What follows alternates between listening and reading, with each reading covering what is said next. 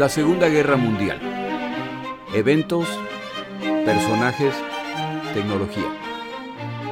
Le doy la bienvenida a nuestro episodio del día de hoy. Episodio 39. Los Tigres Voladores. Como siempre, empiezo por agradecer a mis oyentes. Felicitaciones, Carlos Flores ha ganado el jarro del mes de noviembre, Tanques. El jarro de diciembre son banderas nacionales de este conflicto. Por favor no olvide ir a mi página web, lasegundagm.com, para registrarse para el sorteo.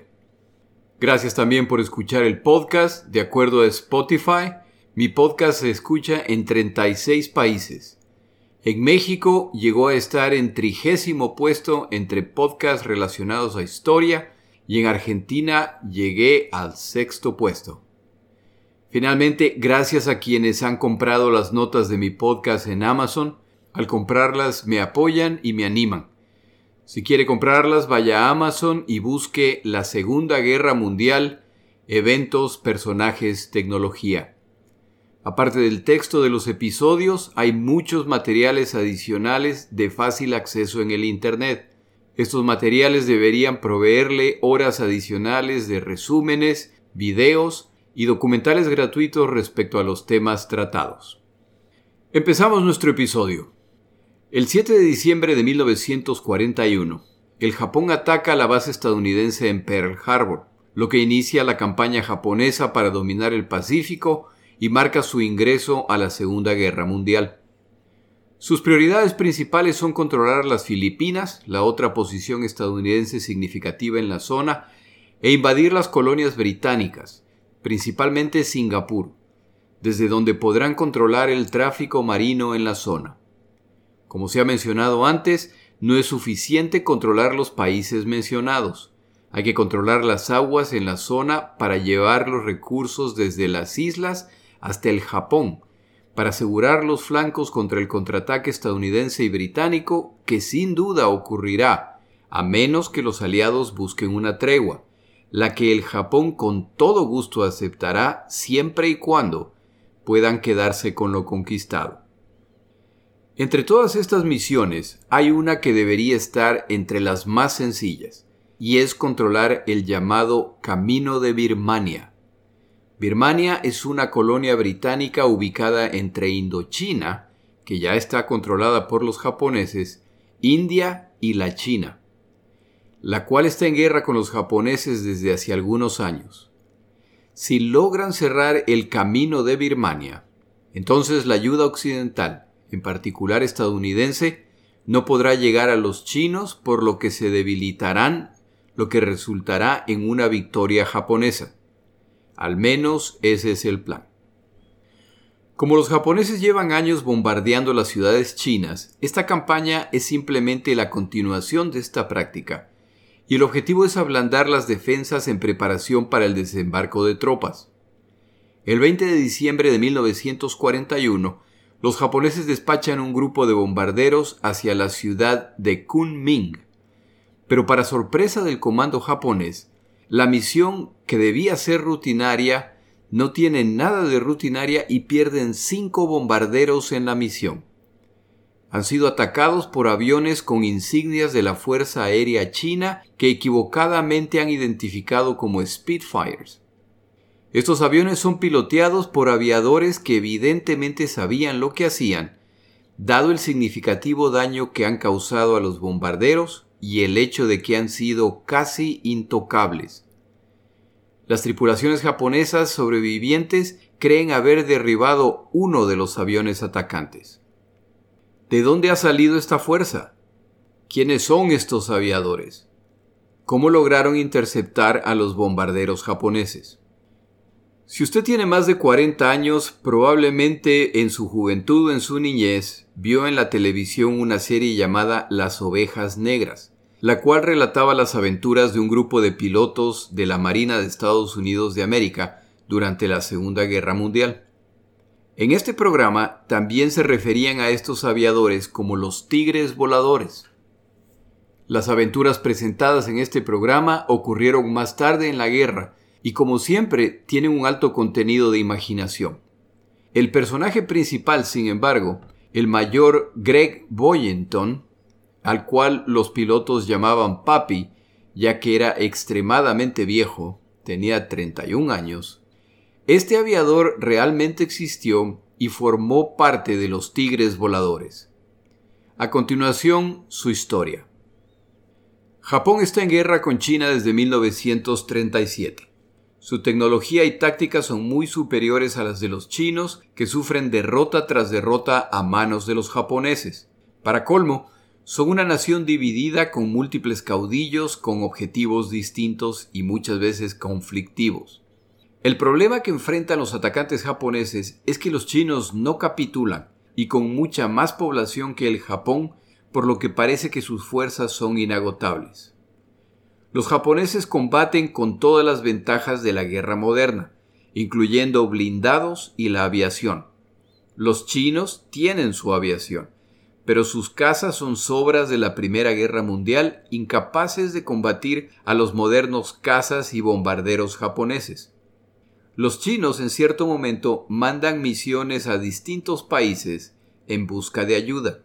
En 1937, Chen Kai-shek, el líder chino, despacha a los Estados Unidos de América a su asesor en temas militares, T.V. Song, para que entre en contacto con gente influyente que les pueda ayudar a desarrollar su fuerza aérea. Durante su visita, un día el señor Song observa una exhibición de un grupo militar llamado los trapecios voladores. Al terminar la presentación, se acerca a conversar con uno de los participantes y se entera que es un capitán del ejército a punto de retirarse. Su nombre es Claire Chenault. De esta conversación nace la idea de invitar a Chanol para que vaya a China como consultor para evaluar el estatus de la Fuerza Aérea China. Chanol acepta y se jubila de las Fuerzas Armadas estadounidenses. No solo porque esta es una buena oportunidad financieramente hablando, sino porque a través de los años Chanol ha acumulado más enemigos que aliados en las Fuerzas Armadas por lo que sus opciones de ser ascendido desaparecieron hace mucho tiempo. Chanol viaja a China sin conocer el idioma y con una vaga idea de lo que se espera de él. Cuando completa su evaluación, comunica a Chiang Kai-shek que de los más de 500 aviones con los que cuentan los chinos, apenas 100 están en capacidad de volar pero al ser obsoletos, sus posibilidades contra cazas modernos son pocas o ninguna. Chiang Kai-shek considera la idea de ejecutar a su ministro del aire, pero Chenold interviene, así como Sun Mei-ling, la esposa del líder, la cual es puesta a cargo del desarrollo de la Fuerza Aérea. La señora Sun Mei-ling entrevista a Chenold y le ofrece la posición de líder de la Fuerza Aérea China. Chanol acepta y se dedica a desarrollar esta fuerza, pero deja claro que van a necesitar aviones modernos y sugiere modelos estadounidenses. Uno de los primeros obstáculos con los que tiene que lidiar Chanol es que ser piloto de combate se considera una ocupación de alto estatus, por lo que los escuadrones están llenos de hijos de familias poderosas e influyentes, la mayor parte de los cuales carecen de la habilidad natural para esta ocupación y no tienen la menor idea de lo que les espera si entran en combate. Por esta razón, lo más conveniente es deshacerse de ellos. Pero Chanol, que también muestra una alta inteligencia política, entiende que en la cultura china esto no se puede hacer, por lo que expresa sus dudas a su jefa y ella se encarga de facilitar el proceso. A propósito, la señora Sun Mei-ling, la esposa de Chiang Kai-shek, mostró ser una excelente líder política y diplomática que jugó un papel muy importante desarrollando las relaciones entre China y otras naciones. Como la guerra de la China contra el Japón se inicia al poco tiempo de su llegada y a los chinos les está yendo muy mal, lo que pone en riesgo a la región completa, Roosevelt sabe que o refuerza a los chinos o el Japón derrota a los chinos abriendo así una puerta para un ataque a la Unión Soviética por el este, lo que complica la guerra en Europa.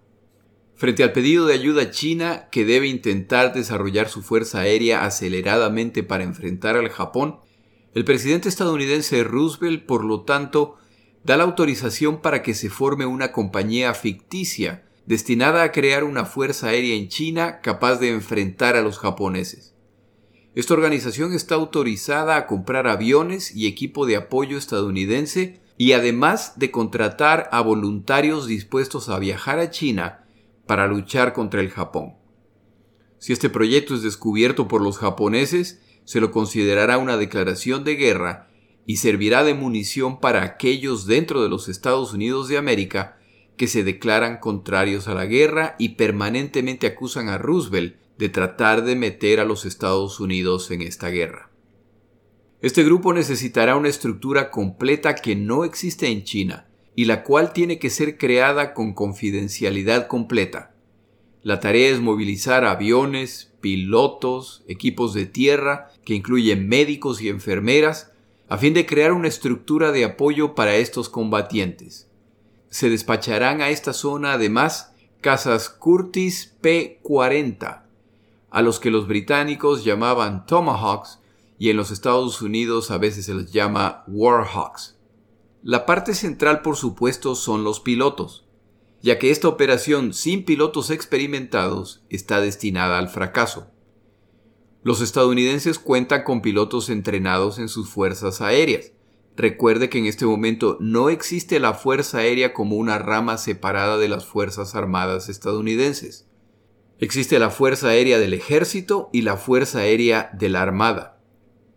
Chenault tiene la tarea de encontrar pilotos para su fuerza de combate. Como la aprobación para esta operación viene desde la Casa Blanca, tiene libertad para reclutar pilotos siempre y cuando se haga discretamente. Como la paga ofrecida por los chinos es el doble de lo que ganaba un piloto estadounidense, y como además añaden atractivos bonos por el derribo de aviones japoneses, la cantidad de pilotos interesados es significativa, los comandantes de las unidades que pierden estos pilotos, por supuesto, no le encuentran la gracia a la práctica y protestan. Tras puertas cerradas se negocia con Chenault que solo se puede tomar un número limitado de pilotos por unidad y a los comandantes se les informa que el plan es autorizado desde los niveles más altos y que se espera su cooperación. Como abandonar las Fuerzas Armadas abruptamente resulta en la incapacidad de regresar a las Fuerzas Armadas, después de todo el gobierno estadounidense gasta cifras respetables entrenando pilotos, estos obstáculos son removidos y quienes salgan de las Fuerzas Armadas para registrarse como voluntarios con el grupo de Chenol podrán regresar a las Fuerzas Armadas más tarde si deciden hacerlo así. Si a muchos comandantes no les caía bien Chenol antes de estos eventos, ahora no lo pueden tolerar. Sobre todo sabiendo que habrá una guerra. Lo que falta saber es solamente cuándo y dónde y tras pasar mucho tiempo entrenando pilotos, algunos de sus mejores pilotos abandonan las Fuerzas Armadas en nombre de embarcarse en esta aventura. Este grupo de jóvenes pilotos ansiosos por aventura y por duplicar o multiplicar sus ingresos son atraídos por la posibilidad. El número de aplicantes es tal que es posible para los reclutadores escoger entre lo mejor de lo mejor uno de los interesados en esta oportunidad es Greg Boyington, teniente de los marinos, duro e indisciplinado pero un excelente aviador. Boyington siempre recordaba que al ser reclutado para esta fuerza, le comentaron que los japoneses volaban aviones anticuados y que eran terribles pilotos que necesitaban lentes. Este grupo de pilotos se embarca hacia una zona de conflicto que no conocen para pelear en una guerra que no es suya, pero para el año siguiente serán el grupo de combatientes más famosos de los Estados Unidos de América. Claire Chenault es un tejano de alrededor de 50 años para el momento de estos eventos, aunque aparentaba más edad debido a las largas horas bajo el sol, por lo que se ganó el apodo de cara de cuero debido a sus arrugas. Con una carrera militar poco destacada, la oportunidad ofrecida por China y ahora el proyecto en conjunto con el gobierno estadounidense es su última oportunidad y mostrará una alta capacidad para inspirar a estos pilotos en momentos cruciales. Esta tarea le es asignada por solicitud directa del liderazgo chino, con el cual trabaja desde hace algunos años. De joven, Chanol se enlista con el ejército a fin de participar en la Primera Guerra Mundial. Llega al rango de teniente, pero al final no logra participar en esta guerra. Sin embargo, logra su sueño y es entrenado como aviador en 1920. Pronto demuestra ser un aviador excepcional y es enviado a Hawái para comandar uno de los grupos de combate. Chenault es uno de los primeros en convencerse que aviones caza son capaces de destruir los más grandes destructores navales, algo que para las Fuerzas Armadas, en particular para la Armada, era una herejía. En el mar mandan los acorazados y sus grupos de combate. Chenault está además en contra de la doctrina aérea preponderante de la época, que afirmaba que el bombardero, con su poder y su velocidad, era el arma del futuro y que por sí solos podían ganar guerras. Chanol afirmaba que casas de combate trabajando en equipo eran capaces de detener a los bombarderos. La historia demostrará a la larga que Chanol y otros que pensaban como él estaban en lo correcto, pero en el proceso de defender su punto, Chanol termina irritando a quienes necesita convencer y pone de hecho fin a su carrera militar. Grupos de mercenarios estadounidenses reclutados en las academias de aviadores del ejército y la armada, los aviones que pilotearán, muchos de los cuales no cuentan con los componentes necesarios, los equipos de apoyo en tierra, incluso equipos médicos y de enfermeras para apoyarlos, empiezan a dirigirse hacia China por distintos medios, tratando de aparentar que se dirigen a otros lugares. Y poco a poco se va construyendo la estructura necesaria y las deficiencias de equipo se compensan con negociaciones, amenazas de renunciar, intercambios o robándoles piezas a otros grupos. Si usted alguna vez ha visto una película de guerra que incluye combatientes indisciplinados, con gusto por el alcohol, pendencieros y aficionados a la diversión a cualquier costo, entonces probablemente vio una película inspirada por este grupo. Estos aviadores acostumbrados hasta hace poco al rigor militar, ahora tienen la oportunidad de combatir y ganar respetables cantidades de dinero. Es decir, es un grupo de mercenarios contratado por China para combatir en su nombre. El cuadrigésimo escuadrón de voluntarios estadounidenses, The American Volunteer Group, AVG, tuvo su primera misión el 23 de enero de 1938. Los pilotos chinos entrenados por Chanol son capaces de enfrentar a los bombarderos japoneses hasta que un día aparece un nuevo caza japonés de escolta, el Mitsubishi A6M, el cual será más conocido como Zero. En una de las primeras misiones, seis ceros derriban a 55 cazas chinos. La superioridad del nuevo avión es incuestionable. Si no llega un nuevo tipo de caza a la zona, la situación en China solo puede empeorar. El interés estadounidense por la situación china se debe a varios factores, incluyendo que la estabilidad china facilita la estabilidad británica y estadounidense en la zona. China es importante además, ya que en caso de guerra con Japón, se pueden enviar bombarderos a China para desde ahí bombardear el Japón. Esto por supuesto lo saben los aliados y lo saben los japoneses, por lo que nadie quiere permitir al otro lado dominar esta zona. La única opción para renovar a la flota aérea china es el P-40 Tomahawk, pero los estadounidenses ya están al tanto que el desempeño de este avión es inferior, por ejemplo, al Bf-109 alemán o al Spitfire británico. La inteligencia china prepara información respecto al cero japonés, y cuando los chinos logran derribar un cero y lo estudian, no tardan en pasar la información a Chenault. Con esta información en mano, él se dedica a desarrollar tácticas para enfrentar este avión. Los chinos capturan además un manual de operaciones de pilotos de cero y pasan esta información a Chenault. Cuando está listo para entrenar a sus pilotos, la información reunida y las tácticas sugeridas resultan tremendamente precisas, lo que les permite además anticipar los movimientos japoneses, lo que los pilotos aprecian desde sus primeras misiones y por lo que siempre estaban agradecidos por tener a Chenault de comandante. Todo el entrenamiento y estudio no puede cambiar un hecho concreto, el cual George Papi Paxton, uno de los famosos pilotos de este grupo, relató en su biografía. El señor Paxton decía, el resumen de lo explicado por Chenault fue que teníamos un caza de baja categoría que tenía dos ventajas, la velocidad en descenso y el armamento. Si utilizábamos estos dos elementos, sobreviviremos. Si intentamos combatir en cualquier otra categoría, moriremos.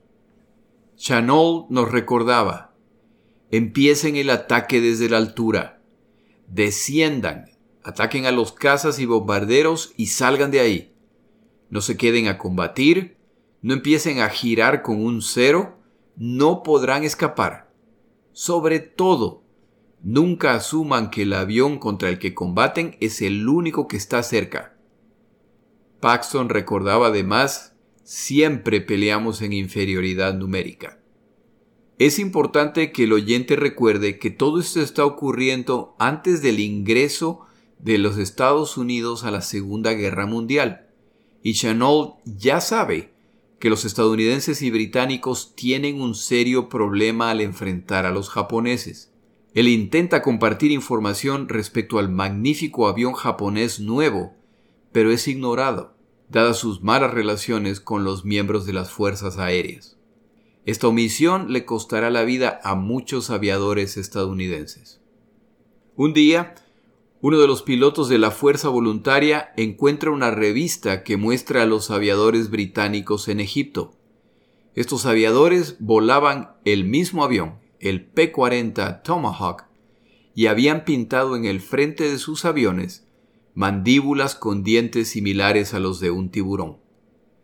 A los pilotos les encanta la idea y deciden pintar sus aviones con el mismo diseño, y este se vuelve emblemático de este grupo de combate.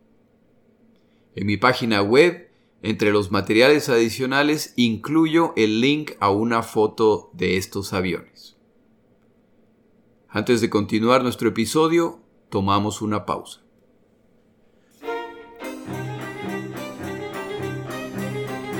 Palabras de Churchill. En un episodio previo mencioné una anécdota del viaje de Churchill a los Estados Unidos de América, a finales de 1941. A continuación la anécdota. Una de las noches en que Roosevelt y Churchill se reunieron hasta altas horas de la noche, conversando respecto a la futura organización de naciones, finalmente se retiran a sus habitaciones. Como recordará, Churchill se hospedaba en la Casa Blanca, lo que era y continúa siendo un raro honor. Al quedarse solo, Roosevelt continúa pensando en el nombre y se le viene a la mente el nombre Las Naciones Unidas. El nombre le gusta tanto que decide ir a compartirlo con Churchill inmediatamente. Pide a un asistente que lo lleve en la silla de ruedas al cuarto donde se hospedaba Churchill. Al llegar encuentra la puerta entreabierta y pregunta si puede entrar. Desde adentro Churchill responde que sí, y Roosevelt entra al cuarto para encontrar a Churchill completamente desnudo y con una copa de champán en la mano. Roosevelt se disculpa y comenta que puede regresar más tarde. A lo que Churchill responde, Gran Bretaña no tiene nada que ocultar a sus amigos americanos. Por favor, continúe. Roosevelt comparte el nombre con Churchill, a quien también le gusta, y se retiran a sus aposentos. Se cuenta también que al regresar a Inglaterra, Churchill presumía con el rey que él era el único primer ministro en la historia que recibió a un mandatario extranjero completamente desnudo.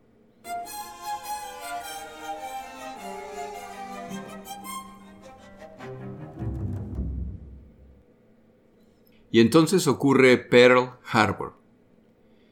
La implicación para Chenault y sus pilotos es que ya no hay necesidad de guardar apariencias y pueden entrar en combate en cuanto sea necesario.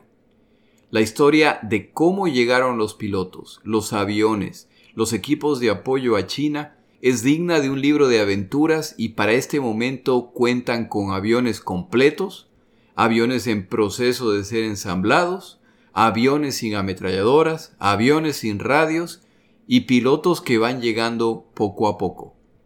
Chenault ha dividido a sus pilotos en tres escuadrones, quienes escogen sus nombres. Los Ángeles del Infierno, los Osos Panda y Adán y Eva. Este último nombre me llama la atención y tal vez algún día entenderé su lógica. El día que reciben la comunicación respecto al ataque a Pearl Harbor, Chenault ordena a sus pilotos que tomen turnos para defender su base, ya que no sería sorprendente si los bombardean esa misma noche. Todas las precauciones son necesarias, ya que este grupo de aviadores nunca tuvieron más de 55 aviones y 70 pilotos, por lo que un solo bombardeo en que los descubren en tierra puede ser el final de su campaña al quedarse sin aviones. Chenault ha preparado durante su tiempo en China una poco sofisticada red de comunicaciones que les avisa por adelantado de la llegada de bombarderos.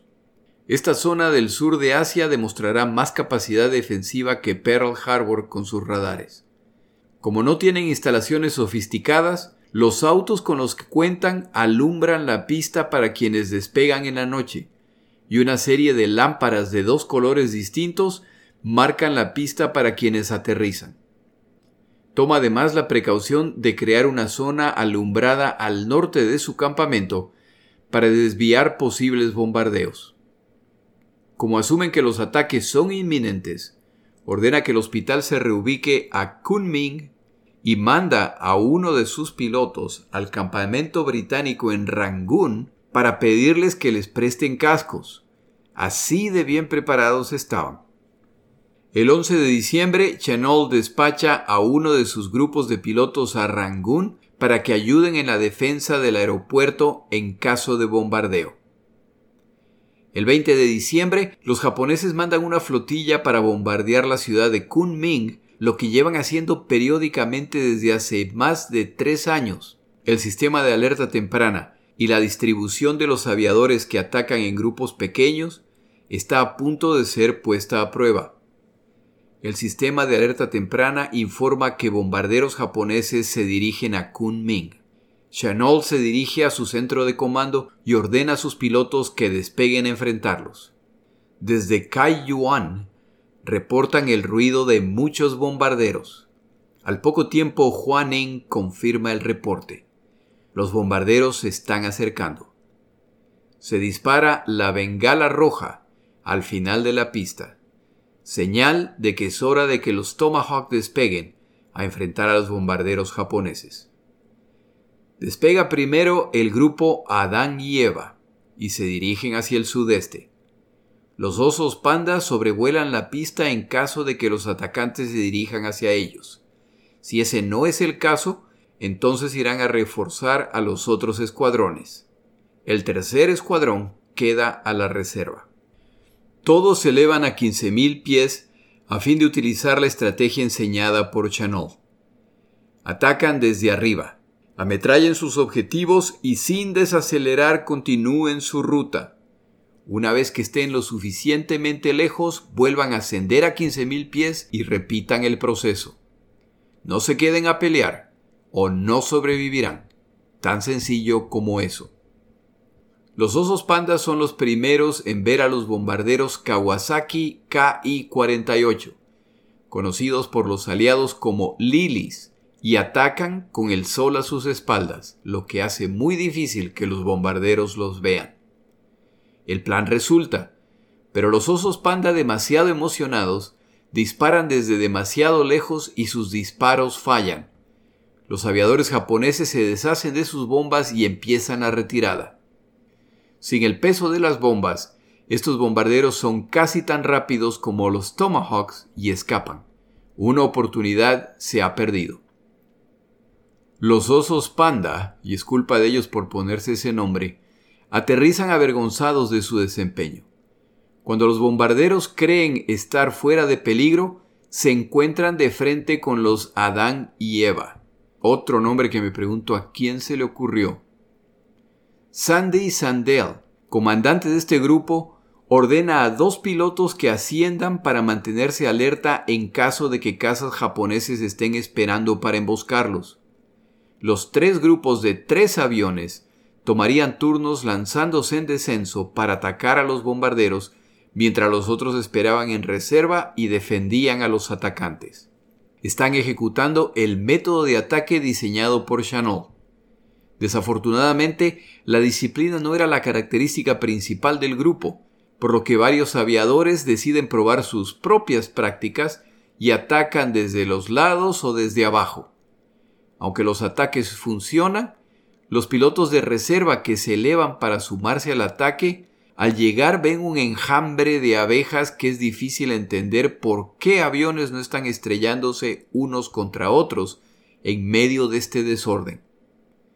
Para cuando el ataque termina, los bombarderos japoneses han sufrido pérdidas, pero cuando se suman los reportes individuales de derribos y se restan el número de aviones que los observadores vieron alejarse, las cuentas no cuadran.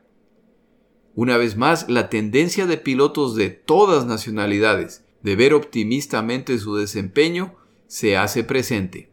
Los japoneses han sufrido una vergonzosa e inesperada derrota en un ataque que se consideraba tan seguro que ni siquiera llevaban casas de apoyo. Los aviadores aterrizan felices por lo logrado. Al día siguiente, en un evento espontáneo, los pobladores de Kunming visitan la base de Chanolt y traen regalos para los pilotos.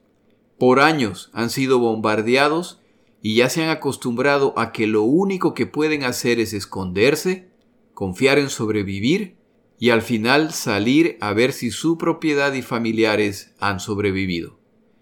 El 20 de diciembre de 1941 ha sido distinto. No solo no se produjo el bombardeo, pero han visto a sus torturadores derrotados y escapando. Solo hay un problema. El que no está feliz con lo ocurrido es Chanel. El desempeño de sus pilotos ha sido pobre y son afortunados de que no se produjeron bajas. Los osos panda se han descontrolado y desperdiciado su oportunidad.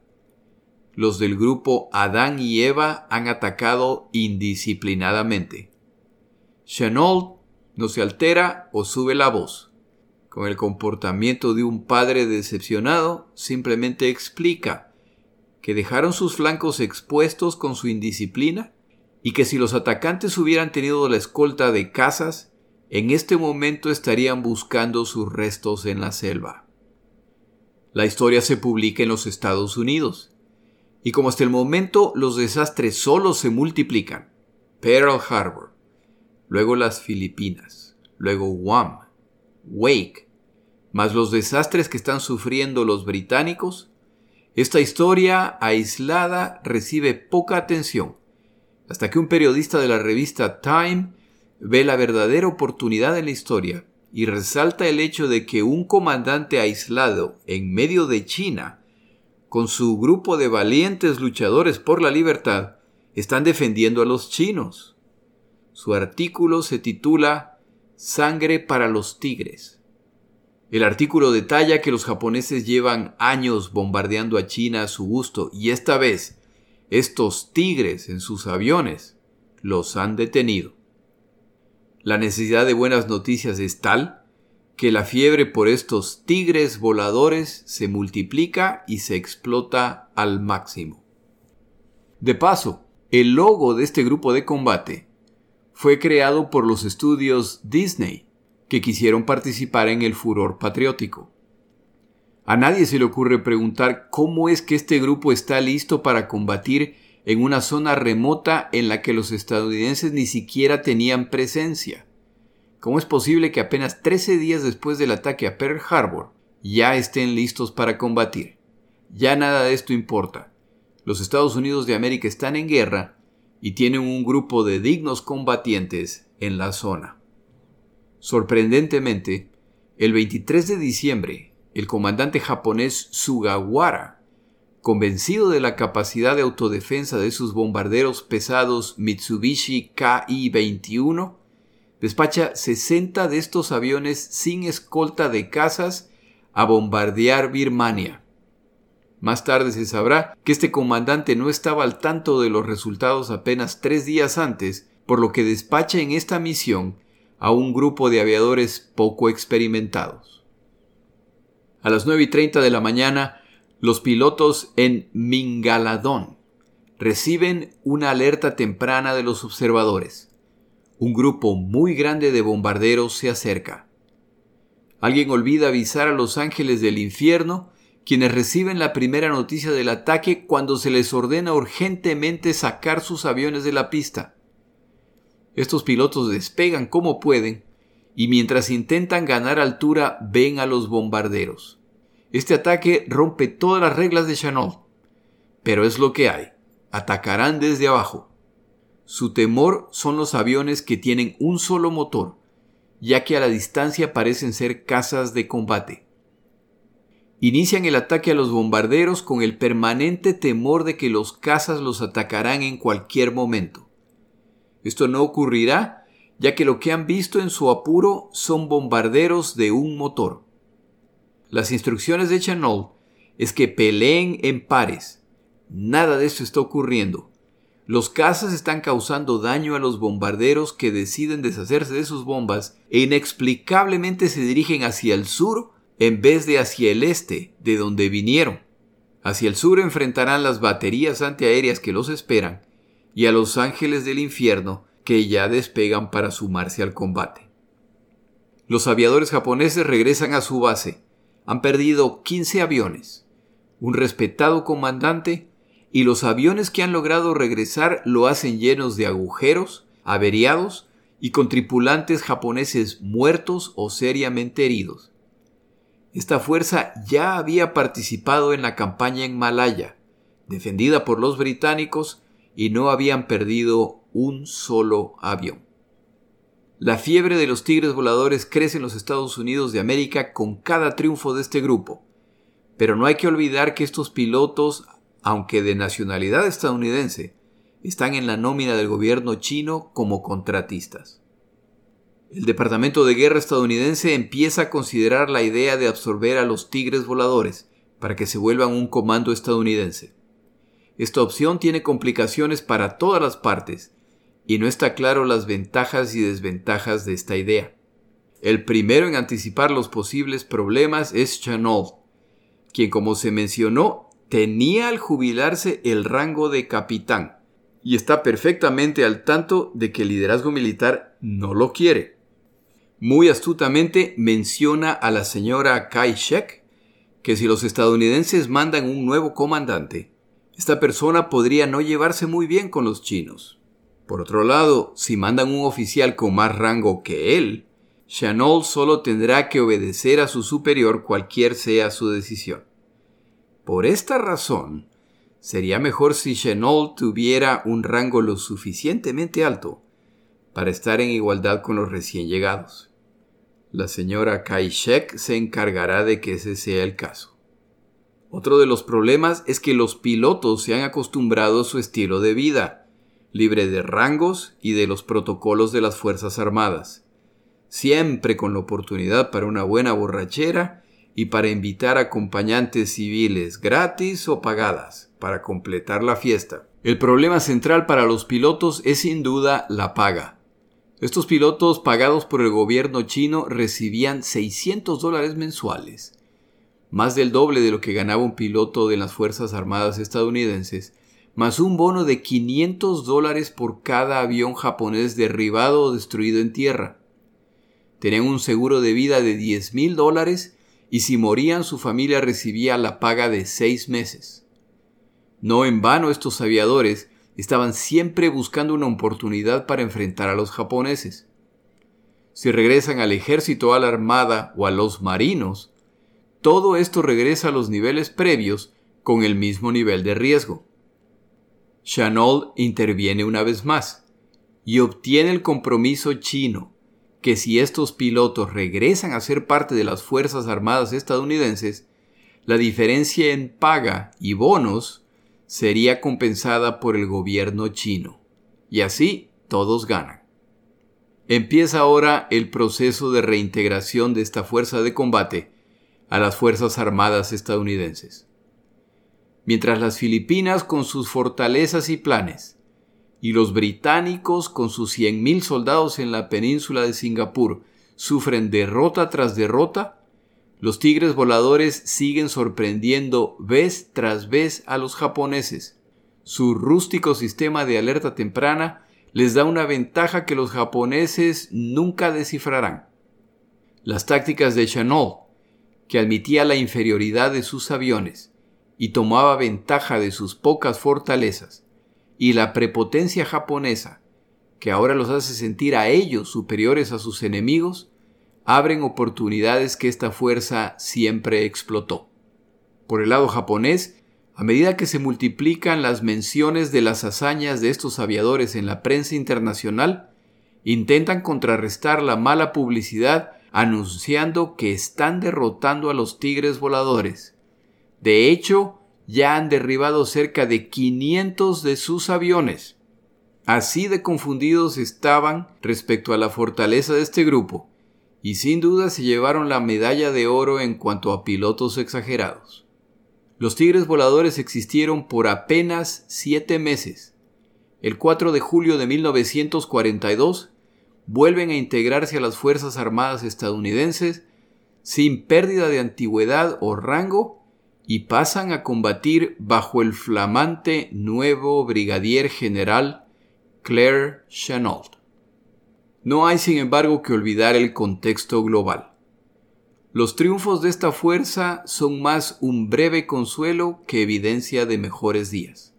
Los japoneses son aparentemente imparables, y los mismos tigres voladores deberán retirarse, no como resultado de ser derrotados en el aire, sino como resultado del avance imparable japonés en tierra, lo que hace que poco a poco pierdan sus bases y se sigan replegando. A la larga, Birmania será casi totalmente dominada por los japoneses, y aquí se pelearán algunas de las tantas batallas olvidadas de esta guerra. En el siguiente episodio, la misión Dulito. Mi nombre es Jorge Rodríguez, gracias por acompañarme. Para información adicional respecto a este episodio, las notas de este podcast, que incluyen la narración de este episodio, así como acceso a resúmenes, videos, documentales y materiales adicionales gratuitos disponibles en el Internet, por favor vaya a Amazon y busque el libro La Segunda Guerra Mundial, Eventos, Personajes, Tecnología. Al comprar estas notas me ayuda y me apoya financieramente. Puede encontrar información adicional en mi página web, lasegundagm.com. Muchas gracias.